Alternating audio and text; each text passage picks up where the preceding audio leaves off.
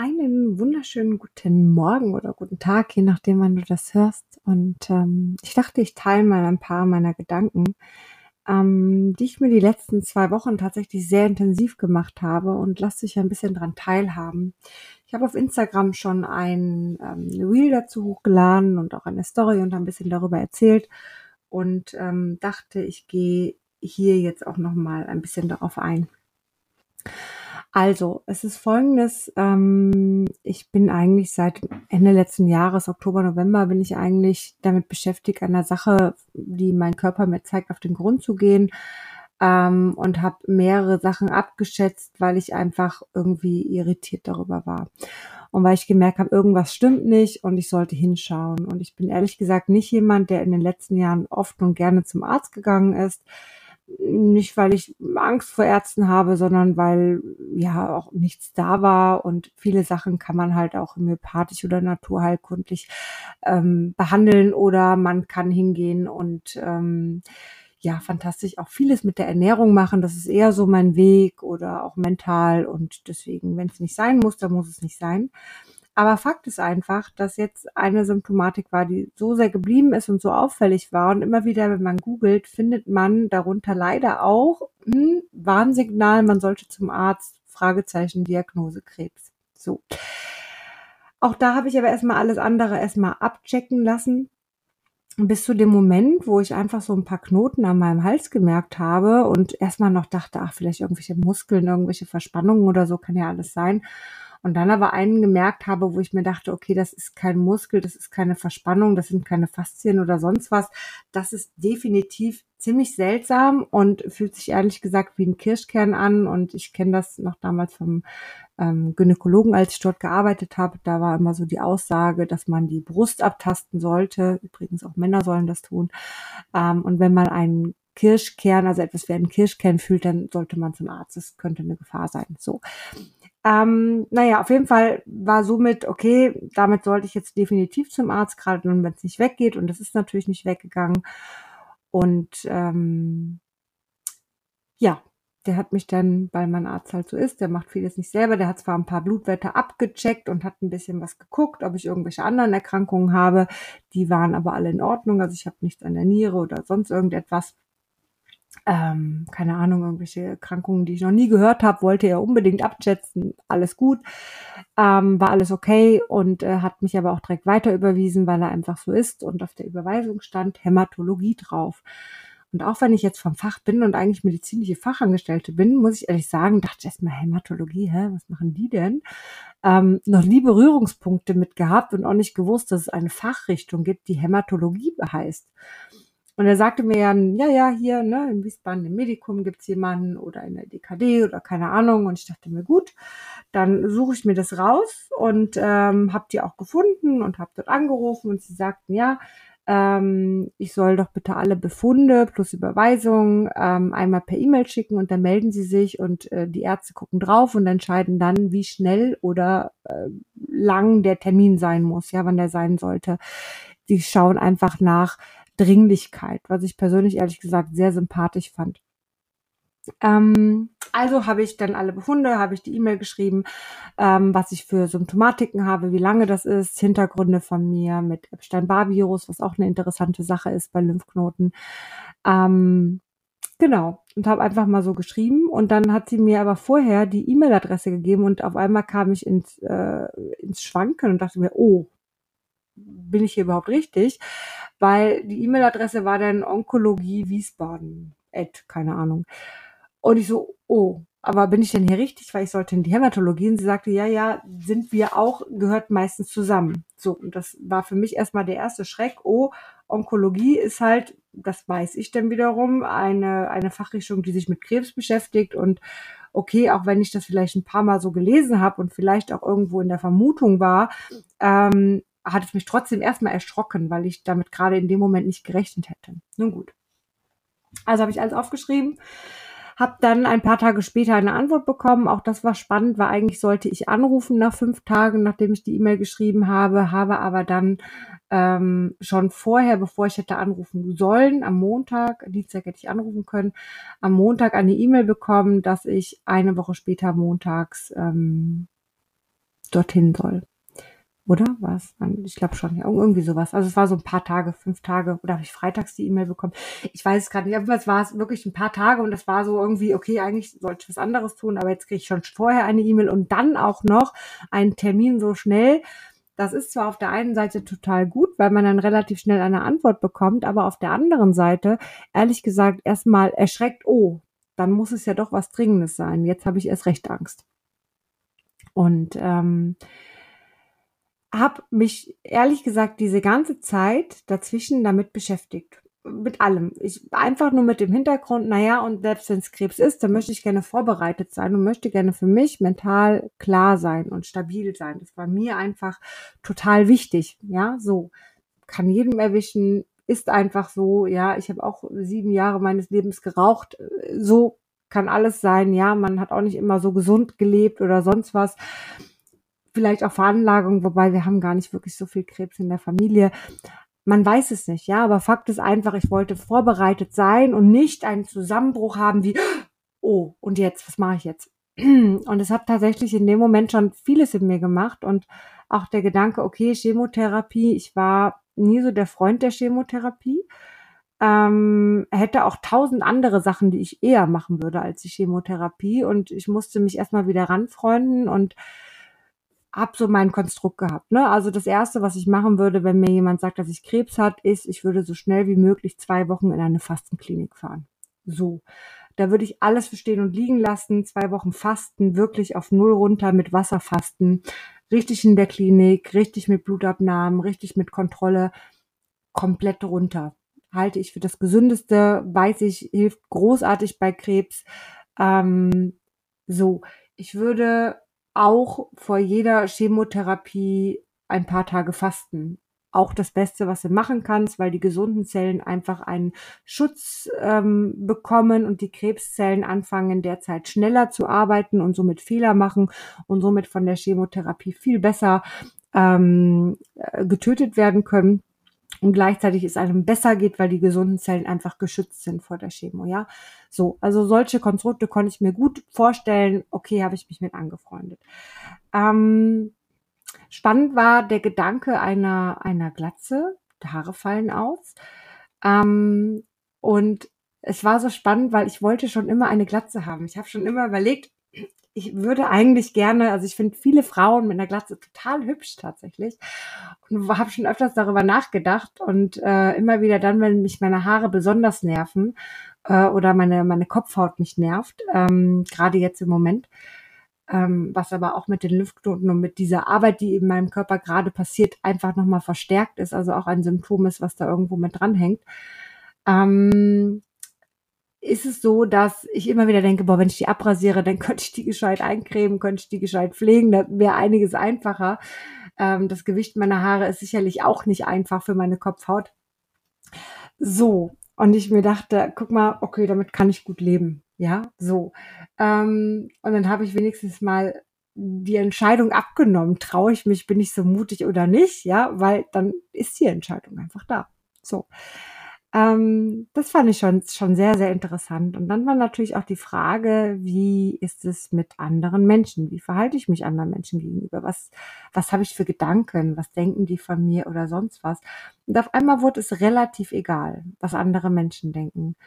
Auf einmal hat es keine Rolle gespielt. Und wenn ich hier laut auf der Straße tanzen und singen möchte, dann tue ich das, weil ähm, es spielt keine Rolle. Wenn ich nur noch irgendwie, keine Ahnung, mal angenommen, im schlimmsten Fall nur noch ein halbes Jahr zu leben habe oder nur noch einen Monat, whatever, ist mir doch scheißegal. Ja, so ist mir alles scheißegal.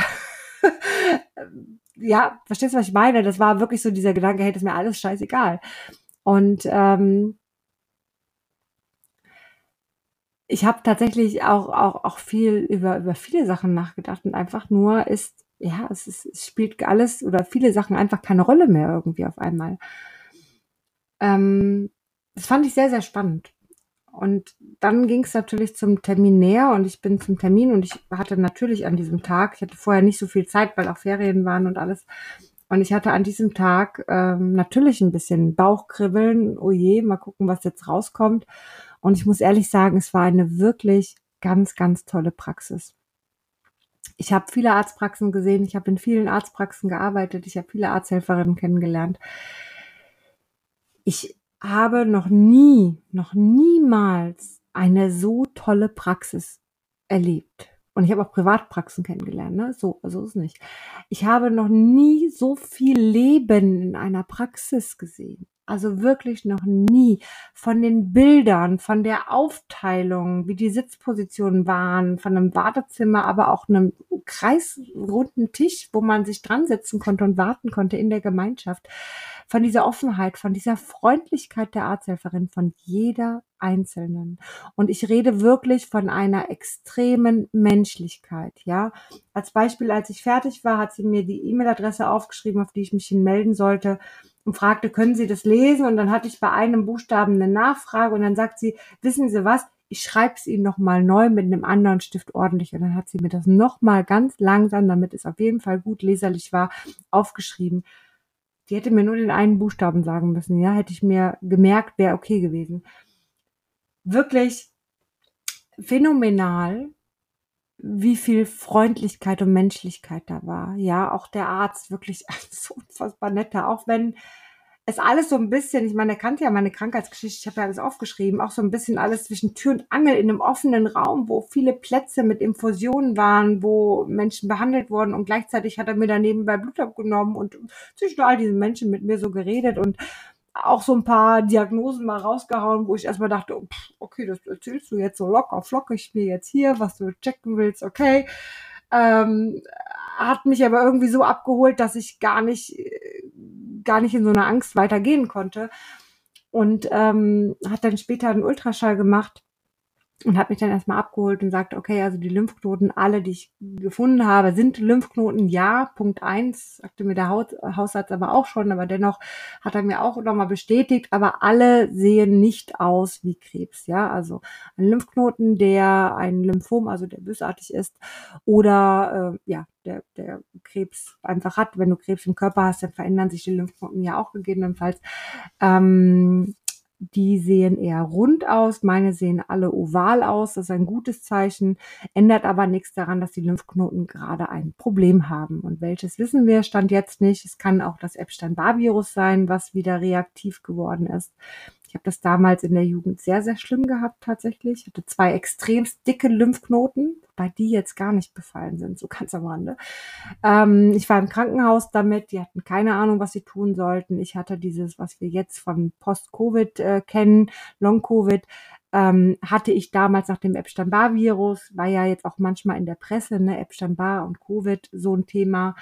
Ähm, also äh, kann auch alles eine Verbindung haben, kann auch sein, dass durch Covid das am Ende des Tages wieder reaktiv geworden ist. Man weiß es nicht. Fakt ist, er checkt das alles ab. Ähm, checkt aber auch einmal die eine, jetzt habe ich schon wieder vergessen und ich kann es mir auch nicht merken. Also es gibt eine Form der Leukämie, die nicht schlimm ist, die ganz viele Menschen haben, die es auch zum Teil gar nicht wissen, die nur manchmal entscheidend ist, weil sich verschiedene Organe vergrößern können unter dieser Form und man dann einfach hingehen muss und ähm, ich gehe davon aus, von mit Cortison oder anderen Medikamenten einfach das wieder begleichen muss. So in dem Moment. Man muss es einfach kontrollieren, gerade wenn man es weiß, ja, macht es Sinn. Ähm, und das vermutet er bei mir tatsächlich auch, weil er da ein bisschen irritiert war über die, die Monozyten, die einfach komisch unter Mikroskop ausgesehen haben, die er sich angeschaut hat und da gerne hinschauen würde. Beides ist relativ entspannt zu sehen, das eine wie auch das andere. Natürlich hat er auch wahrscheinlich ein paar Tumormarker und ein paar andere Sachen abgecheckt. Ähm, ebenso wie irgendeine Genuntersuchung, keine Ahnung, ich weiß es nicht. Ähm, und hat mich aber dennoch abgeholt und sagte, naja, er glaubt aber, äh, dass es wirklich etwas ist, was wir gut behandeln können, ja. Ähm, nichtsdestotrotz ist es natürlich so, dass ich jetzt entspannt bin und dennoch auf ein Ergebnis warte und dennoch nicht weiß, wohin die Reise geht und mir dennoch einfach weiter Gedanken gemacht habe und vor allen Dingen die Gedanken gemacht habe, naja, okay, jetzt habe ich mir letzte Woche Gedanken darum gemacht, Chemo, äh, Glatze, äh, wie ich mich verhalte. Und jetzt bin ich vielleicht doch gesund. Und was heißt denn das jetzt für mich? Und dann habe ich eigentlich überlegt, jetzt mal ganz im Ernst, brauche ich wirklich eine Diagnose, um diese Sachen zu verändern? Ich mache mir jetzt trotzdem noch keine Glatze. Also ich bin noch nicht so weit, aber so, der Gedanke ist zumindest immer näher gekommen. Aber die, die Frage ist wirklich, brauche ich wirklich eine Diagnose, um Sachen zu verändern, um selbstbewusster, um mutiger, um, um freier zu sein? Ja, oder kann ich das auch ohne Diagnose? Und warum hätte ich es mit einer Diagnose, wo ich vielleicht auch krank geworden werde und gar keine Kraft gehabt hätte, irgendwas noch zu machen, ja? Ähm, auch gerade während der Therapie, die ja auch sehr anstrengend ist für den Körper. Warum würde ich so lange warten? Warum kann ich es nicht jetzt schon ändern? Weil es doch jetzt mein Leben und ob ich ein halbes Jahr lebe oder ob ich 30 Jahre lebe, spielt doch am Ende des Tages keine Rolle. Es ist doch verloren Lebenszeit, nicht diese Freiheit zu leben, die ich auch anders leben würde. Daraufhin kam auch dieses Real, dieser Gedanke, hey, stell dir mal vor, du hast Krebs und stell dir mal vor, du, ähm, äh, wie, wie würdest du dein Leben, wie würdest du dein Leben gestalten? Und die Frage, brauchst du wirklich eine Diagnose dazu? Ähm, was eigentlich totaler Bullshit ist. Aber ab und zu braucht man dieses Wachrütteln durch so einen Gedanken, es könnte wirklich sein, weil natürlich kannst du jetzt darüber nachdenken, dass du vielleicht auch Krebs hast, aber du, es ist so weit weg, weil du keine Symptome hast, weil du keine Sachen hast, die vielleicht darauf hinweisen können. Ja, deswegen, ja, ja, ja, ne, Pff, keine Ahnung. Verstehst, was ich meine? Du kommst gar nicht dahin, weil du es gar nicht ernsthaft betrachtest, ja.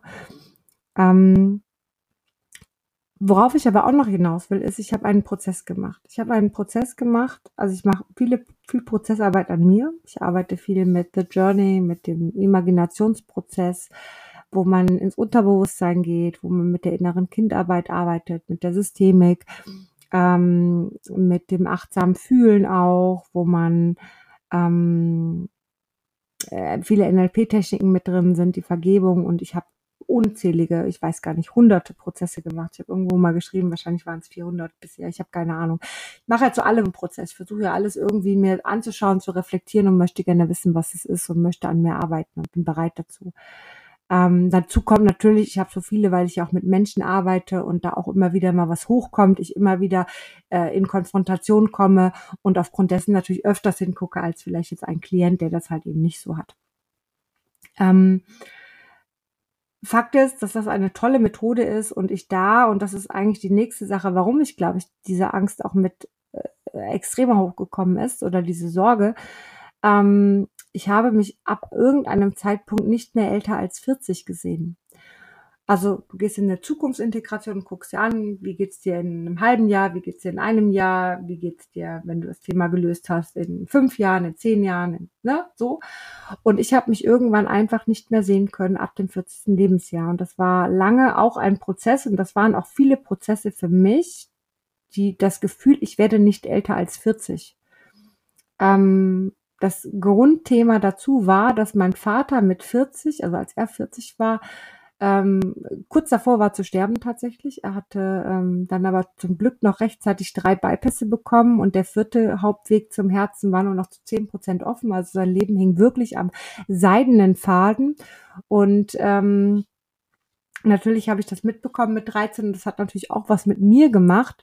Und deswegen äh, habe ich immer gedacht, okay, habe ich jetzt für mich auch übernommen. Ne? Ich werde nicht älter als 40, ich komme halt sehr auf meinen Vater und so. Ähm, ja, und habe daran gearbeitet und irgendwann war auch okay. Und es geht gar nicht darum, dass ich Angst vorm Tod habe, überhaupt nicht. Es war nur eher, dass ich mir Gedanken um meine Kinder gemacht habe. Wenn ich sterbe, bin ich weg, ist kein Thema. Kann ich gut mit leben, ja. Lebe ich dann nicht mehr mit, ist dann ja vorbei. Aber ähm, habe ich bis dahin ein cooles Leben gehabt und passt, ja. Aber tatsächlich so der Gedanke, was ist mit meinen Kindern, ja, und wie geht's denen und sollen die wirklich das so also wie gehen die damit um? Was macht es mit ihrem Leben? Ja, als ich 15 war, ist meine Schwester gestorben. Das hat so viel mit mir gemacht. Ja, heute bin ich stärker, aber ich bin durch die Hölle gegangen. Ich bin wirklich durch die Hölle gegangen und ich wünsche diese Hölle keinem Menschen. Auch wenn im Nachhinein ich ein sehr starker Mensch geworden bin dadurch. Trotzdem wünsche ich keinem diese Hölle und vor allen Dingen nicht meinen Kindern. Ja, und vor allen Dingen nicht. Es geht ja um Schwester, es geht auch jetzt um die Mutter. Also ich wünsche es keinem, wirklich nicht, ja. Und natürlich will man seine Kinder immer beschützen, deswegen möchte man so etwas natürlich auch nicht. So. Ähm, das heißt, ich habe viele Prozesse gemacht und ich habe letztes Jahr einige Retweets besucht, wo ich auch noch mal wieder mit diesem Thema, mit dem Tod, mit mit 40, nicht älter als 40, ähm, in Konfrontation gegangen bin, reingegangen bin.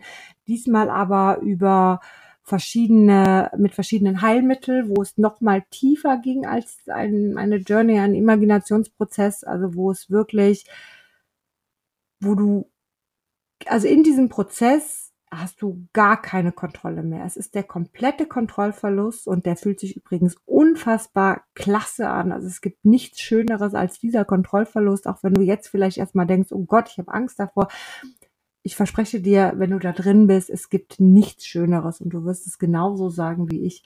Ernsthaft.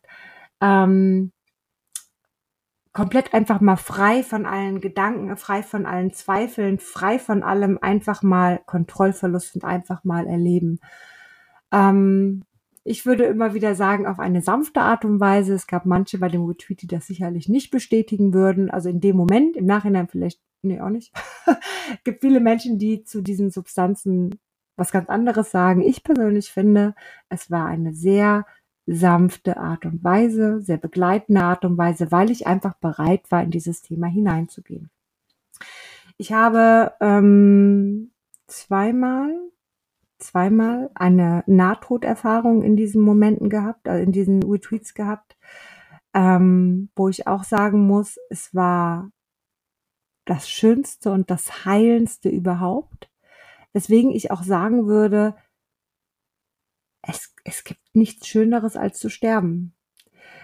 Also, das hört sich total krass an, ich weiß, aber es gibt eigentlich nichts Schöneres. Es ist wirklich ein unfassbar schönes Gefühl. Und ich würde es nicht missen wollen. Und vor allen Dingen möchte ich auch nicht auf ewig leben. Ich möchte sterben, nicht jetzt, gar keine Frage. Aber ich möchte, wenn es soweit ist, sterben. Und es ist mir wichtig, diese Erfahrung machen zu dürfen. Ja, so, weil es eine schöne Erfahrung ist. Ähm, und ich habe viele, viele andere Prozesse in dieser Zeit erlebt und ich habe viel an mir verarbeitet und viel gemacht. Und was jetzt nochmal so hochkam vor ein paar Tagen, war natürlich, ich möchte super gerne oder anders, mir ist es wichtig, wenn meine Kinder etwas erleben, was derart schlimm war, wie ich es damals erlebt habe durch meine Schwester, dann ist mein größter Wunsch, dass sie deutlich früher als ich diese Heilmittel kennenlernen, um deutlich früher so tief in dieses Thema reinzukommen, um damit, um das zu verarbeiten und nicht so lange die Trauerzeit zu haben.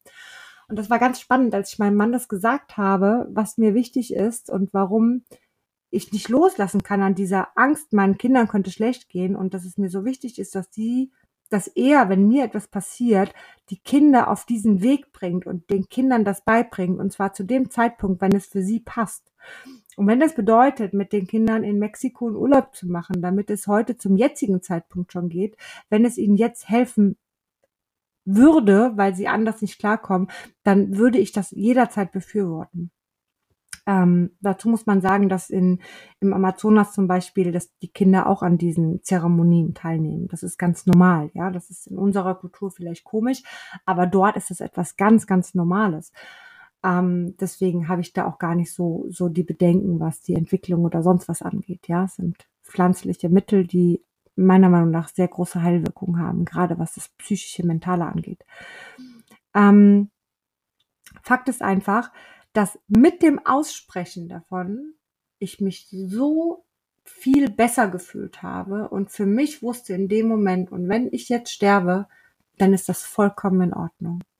Für mich für meine Kinder, für meinen Mann sowieso, weil er die Erfahrung für sich auch schon da gemacht hat, weil er, ich weiß, er würde auch noch mal in diese Richtung gehen, damit verarbeiten und ich einfach für mich alle Menschen abgesichert habe, ja, die mich lieben. Meine Mutter würde auch, mein Vater weiß ich nicht, aber ist eine andere Sache.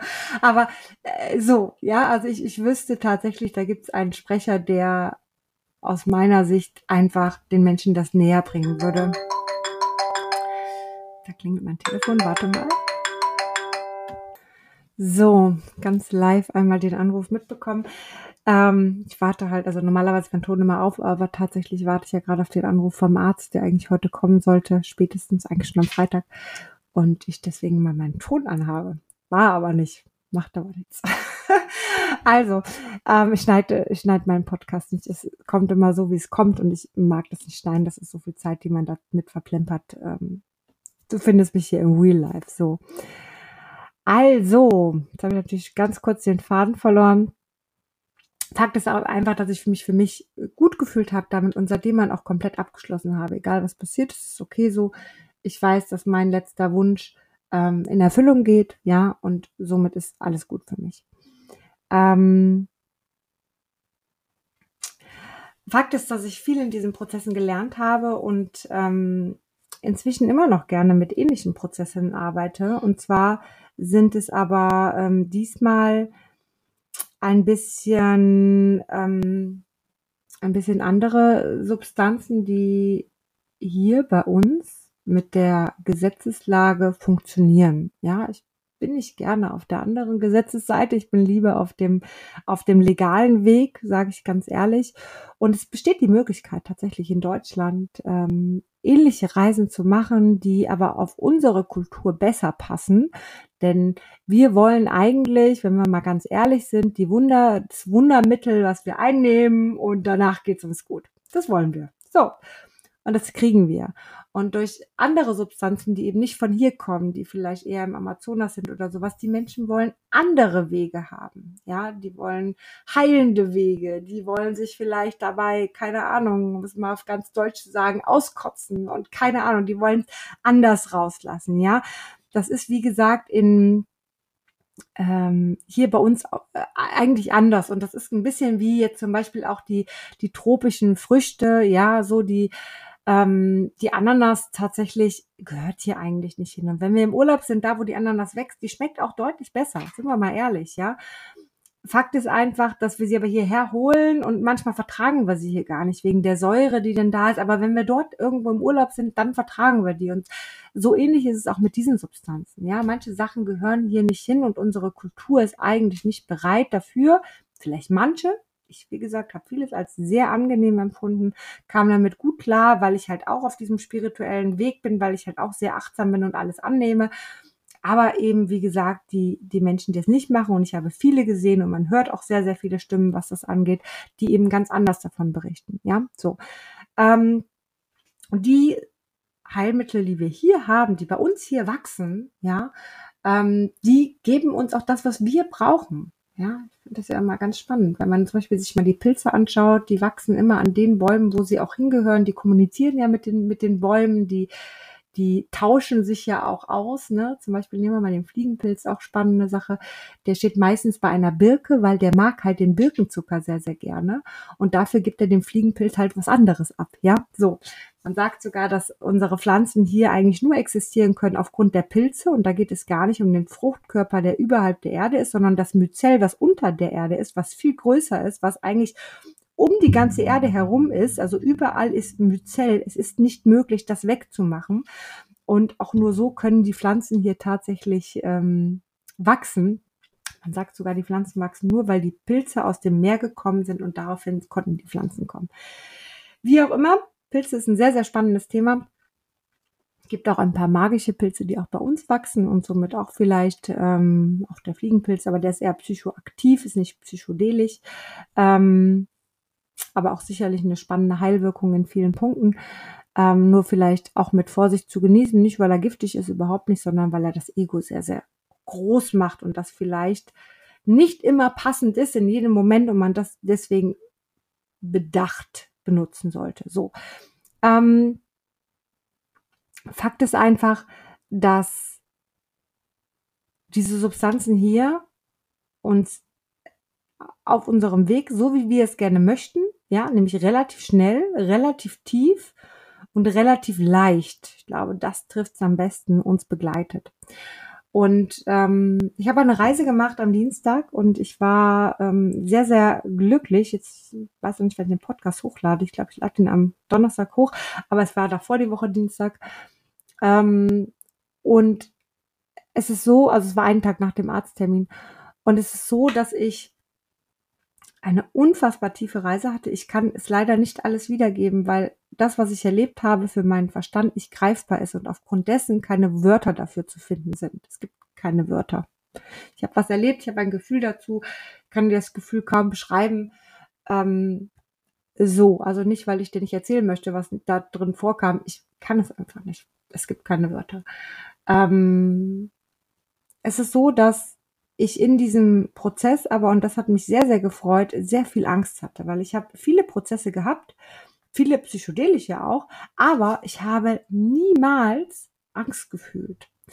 Und aufgrund dessen, dass ich Menschen auch begleite auf psychedelischen Prozessen, ähm, war es für mich sehr, sehr wichtig, Angst zu fühlen, weil ich wusste, irgendwann kommt mal jemand, der Angst hat und ich weiß nicht, wie derjenige sich fühlt. Ich muss es doch auch mal fühlen können alles schon gefühlt. Ich habe auch Prozesse gehabt, da habe ich vier Stunden lang die Scham gefühlt.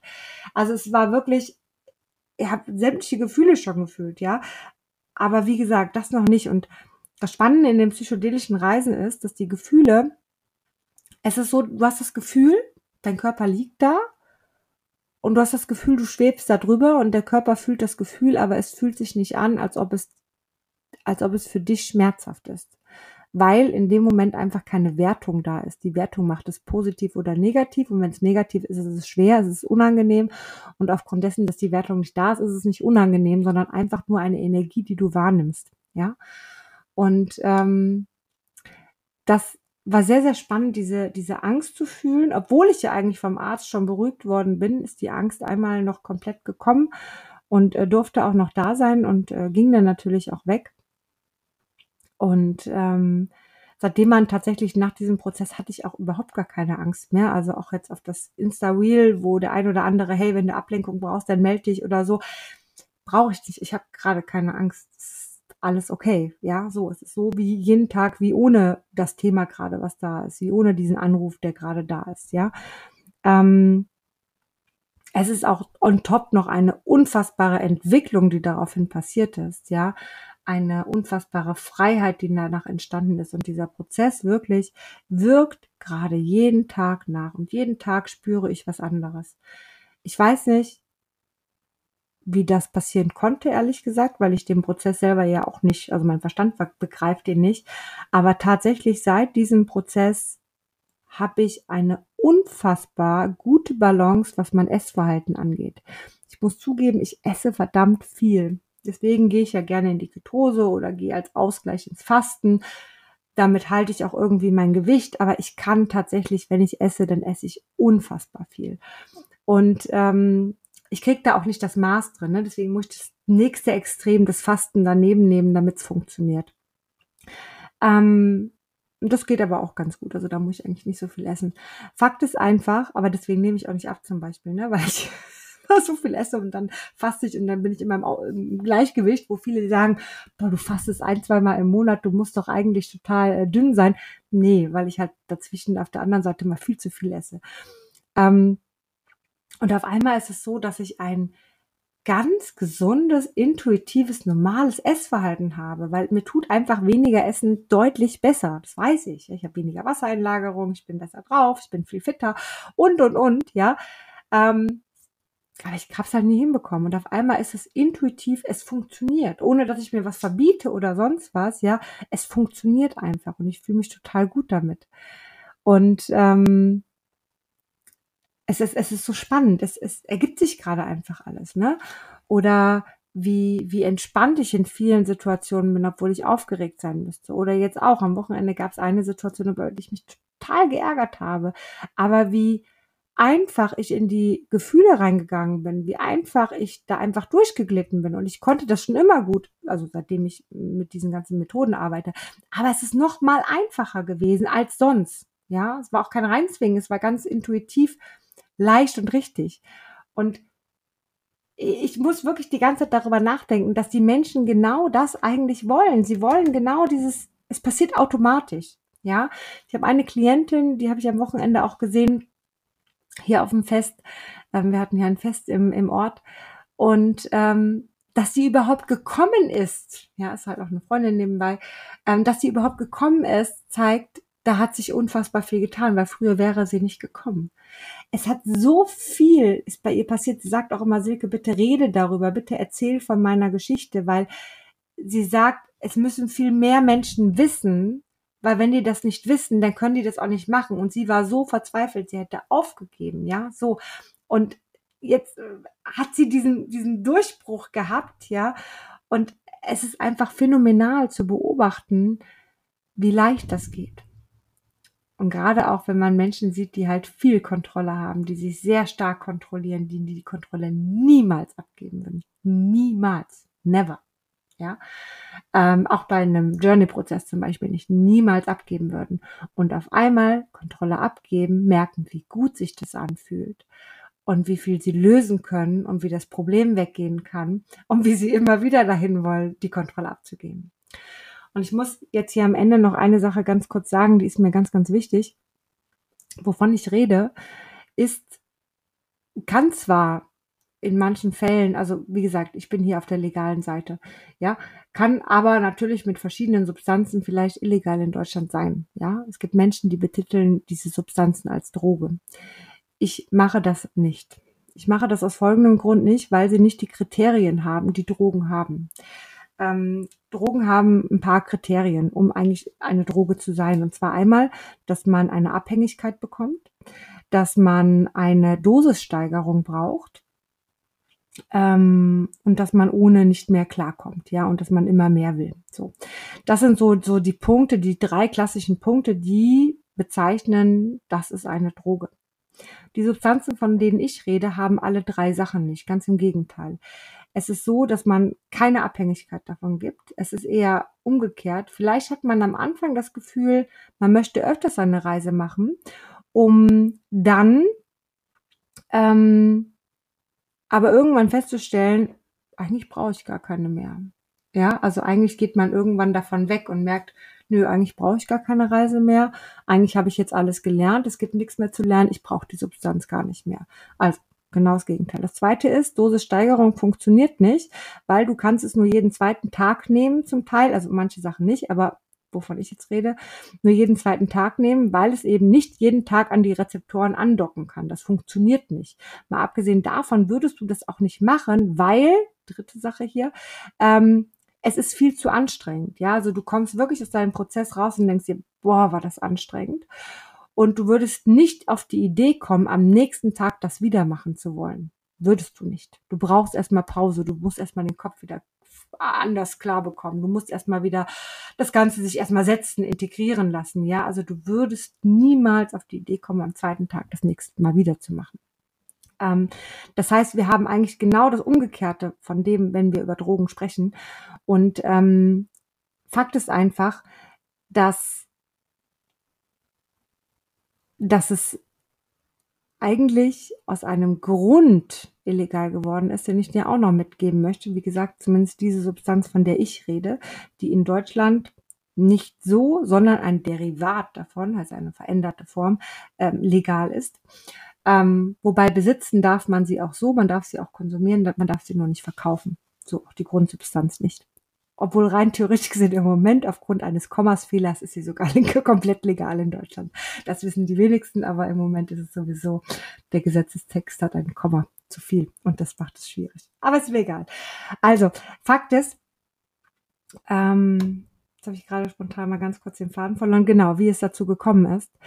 Die CIA hat damals in Amerika, ähm, wollte eine Altersgruppe ähm, effektiver im Krieg machen. Ja, es waren die Soldaten, die in den Krieg ziehen sollten und äh, es war der Vietnamkrieg und es war so, dass sie ähm, naja, man hat das oft gemacht, ja. Also Menschen im Krieg haben ja auch, weiß ich nicht, ob das jetzt Speed war oder Kokain, also die haben ja viele, viele Drogen auch genommen, um überhaupt in den Krieg ziehen zu können, um überhaupt auch auf Menschen schießen zu können. Ja, so vielen Menschen fällt es ja schwer und damit das funktioniert, haben die Drogen genommen.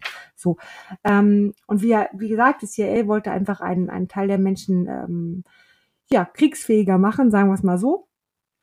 Ähm, und haben denen das gegeben. Und das ist jedoch komplett nach hinten losgegangen, denn auf einmal ist daraus eine Friedensbewegung geworden und sie haben sich gegen den Krieg entschieden und haben gegen den Krieg demonstriert. was den damaligen äh, Präsidenten dazu veranlagt hat, diese Substanz sofort trotz dass es gerade ganz positive Erfolge in Studien gab damit, ähm, auf der ganzen Welt. Er hat es sofort verboten. Alle Länder haben natürlich meistens auch nachgezogen. Man muss auch dazu wissen, dass es nicht allzu weit davor Heroin ein ganz, ganz großes Thema war, denn Heroin war als Medikament, als Hustensaft äh, freigegeben worden und davor war es Morphium, ähm, was auch wirklich als Schmerzmittel dann vorher raus war und da hat die Pharmaindustrie tatsächlich echt geschlafen, da haben sie echt noch nicht so gut kontrolliert und das hatte wirklich extreme Folgen, dass nämlich viele Heroinabhängige oder Morphiumabhängige auch da waren. Die Geschichte muss man im Hintergrund haben, wenn man an Medikamente denkt und dann auf einmal kommt der kommt der ähm, ähm, amerikanische Präsident sagt, sofort verbieten, sofort illegal, ja. Ähm, und es ist eine Propaganda dagegen gemacht worden, weil, wie gesagt, das Experiment ist halt nicht, hat nicht funktioniert, ja. Ähm, das ist sehr, sehr schade, weil es gab, wie gesagt, sehr, sehr positive Studien dazu. Ähm, ich glaube, die Firma Sandos war das, die das rausgebracht hat. Ähm, ein Schweizer Produkt und ja, die Alternative war ein Antidepressiva, was leider bis heute nicht nicht gescheit wirkt, was eigentlich nur unterdrückt, anstatt zu heilen. Und das war das Heilmittel. Das war das Heilmittel schlechthin. Es würde uns deutlich besser gehen. Wahrscheinlich weniger Angst, weniger Burnout, wahrscheinlich auch weniger ähm, Depressionen. Ähm, wir hätten ein Heilmittel. Haben wir aber nicht. Aber es ist wieder auf dem Markt. Es gibt, wie gesagt, viele Länder, die Studien machen. Auch in Deutschland gibt es Studien. Ich glaube nicht mit der Substanz selber, dafür mit einer anderen Substanz ähm, die ziemlich ähnlich wirkt. Ähm, in Australien ist die andere Substanz auch in der Medizin wieder ähm, legalisiert worden, was sehr, sehr gut ist. Es gibt viele Diskussionen darum, also wirklich großartige Menschen, die dafür rausgehen. Ähm, der Gedanke einer Bewusstseinskultur, um zu fragen, was ist denn ein gesundes Bewusstsein? Also alles sehr, sehr spannende Themen tatsächlich, wenn man sich ein bisschen näher damit beschäftigt. Wenn du dich näher damit beschäftigen willst, melde dich sehr, sehr gerne. Ich kann dir ganz viele tolle Videos dazu ähm, schicken. Sehr, sehr spannend. Ähm, Fakt ist, dass es auch spannende Studien übrigens dazu gibt in der Onkologie ja, in der ähm, Krebstherapie, nicht zum Thema Krebs, sondern zum Thema mentaler Zustand. Wie geht es den Menschen? Menschen, die kurz vorm Tod sind, die Angst vorm Tod haben und aufgrund dessen geht es denen ja extrem schlecht, die auf einmal die Angst vorm Tod verloren haben. Ähm, wirklich etwas, wo ich denke, Mensch, das ist denn ein Monat nochmal mehr Lebensqualität. Und ich würde sagen, auch wenn ich Stand jetzt gerade gar nicht weiß, ob ich Krebs habe oder nicht. Und wahrscheinlich habe ich es nicht, weil das sieht doch relativ gut aus. Ähm, ich trotzdem das Gefühl habe, es hat mir so sehr geholfen in diesem Prozess, dass es mir so viel besser geht, dass ich so viel besser schlafe, dass ich so viel freier mich von dem Thema fühle, ähm, dass es wirklich schade ist die, für jeden Menschen, der da draußen bangt, der da draußen Angst hat und nicht weiß, wie es weitergeht. Und es gibt viele der Menschen, die krank sind. Ähm, und natürlich nicht nur für die, sondern auch wirklich für jeden anderen, der mit einer Psychotherapie, der mit einem Antidepressiva, der wegen Angststörung oder, oder, oder da hängt und nicht weiterkommt und oder einfach nur aus seinem Leben, in seinem Leben nicht klarkommt. Ähm, weiß ich nicht, ob es wirklich Störungen sind, neurotische Magersucht, Zwangsstörungen etc. oder ob es einfach nur auch ein ähm, keine Ahnung, äh, wenig Selbstbewusstsein, äh, mein Partner macht mich über nieder oder was weiß ich, was auch immer, äh, ich habe einen scheiß Chef oder sowas oder mir macht alles irgendwie keinen Spaß mehr, Burnout etc. All das sind Sachen, die man unfassbar gut damit heilen kann und das ist möglich. Wenn du Fragen dazu hast, frag mich sehr, sehr gerne. Ähm, wie gesagt, ich arbeite inzwischen auch damit, habe tolle Erfahrungen, bin demnächst auf dem Retreat auch als, als äh, Reisebegleiter quasi mit dabei. Ähm, Freue mich schon sehr darauf, auch euch vielleicht davon ein bisschen zu berichten. Und ähm, würde sagen, das war wirklich jetzt mein Glück, dass ich mich damit jetzt näher schon länger näher mit auseinandergesetzt habe, immer an mir alles selber ausprobiere und für mich wirklich in meine mentale Stärke und mentale Heilung bekommen bin, ja, die auch ja ohne Substanz erreichbar ist. Ungefähr 20 Jahre meditieren ist ein bisschen viel Zeit. Aber es ist möglich, alles ist möglich. So, ich rede verdammt viel, 44 Minuten 12. Ich danke dir für deine Zeit, ich danke dir fürs Zuhören. Ich könnte dir noch stundenlang erzählen, will ich aber hier an dieser Stelle gar nicht machen. Ähm, bin auch sehr, sehr dankbar über jeden bei Instagram, der mir so nette Worte geschrieben hat bisher und äh, auch jeden, der mir weiterhin nette Worte schreibt. Ähm, das berührt mich wirklich sehr, dass da viele ähm, sich auch Sorgen machen tatsächlich und äh, auch um mich selber Sorgen machen. Und ähm, genau, bin da aber tatsächlich wirklich auf einem extremst guten Weg unterwegs. so, also in diesem Sinne, danke dir für deine Zeit. Gib mir gerne ein Feedback, gerne per Instagram oder wie auch immer wir verbunden sind. Ich freue mich drauf. Ich wünsche dir einen schönen Tag und würde sagen, bis ganz bald.